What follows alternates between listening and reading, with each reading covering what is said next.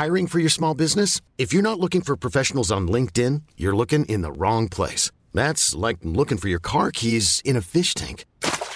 LinkedIn helps you hire professionals you can't find anywhere else, even those who aren't actively searching for a new job but might be open to the perfect role. In a given month, over 70% of LinkedIn users don't even visit other leading job sites. So start looking in the right place. With LinkedIn, you can hire professionals like a professional. Post your free job on linkedin.com slash achieve today.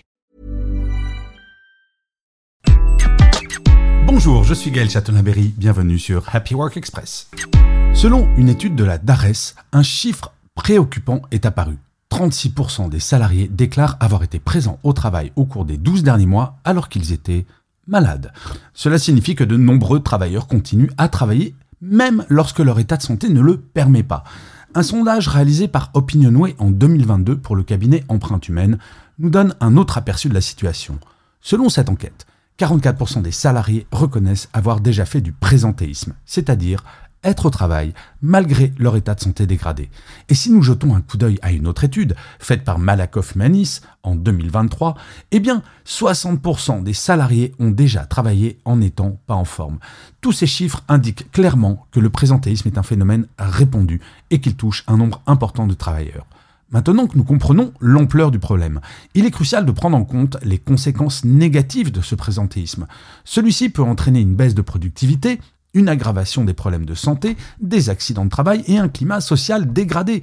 Ces effets néfastes ne sont surtout pas à négliger, car ils ont un impact direct sur la qualité de vie au travail. Cependant, il existe des pistes de solutions pour lutter contre le présentéisme et améliorer la santé et le bien-être des salariés. Voilà quelques idées à considérer. Tout d'abord, promouvoir une culture d'entreprise favorable à la santé. Les entreprises peuvent encourager leurs employés à prendre soin de leur santé en mettant en place des initiatives telles que des programmes de bien-être, des séances de sport ou des conseils nutritionnels. Il serait possible ensuite de mettre en place des politiques de prévention des risques psychosociaux. Les entreprises doivent être proactives dans la gestion de ces risques, en identifiant les facteurs de stress et en mettant en place des mesures pour les prévenir. Ensuite, il est essentiel d'offrir un environnement de travail sain et sûr, avec si possible des horaires flexibles pour permettre aux salariés de s'adapter à leur état de santé.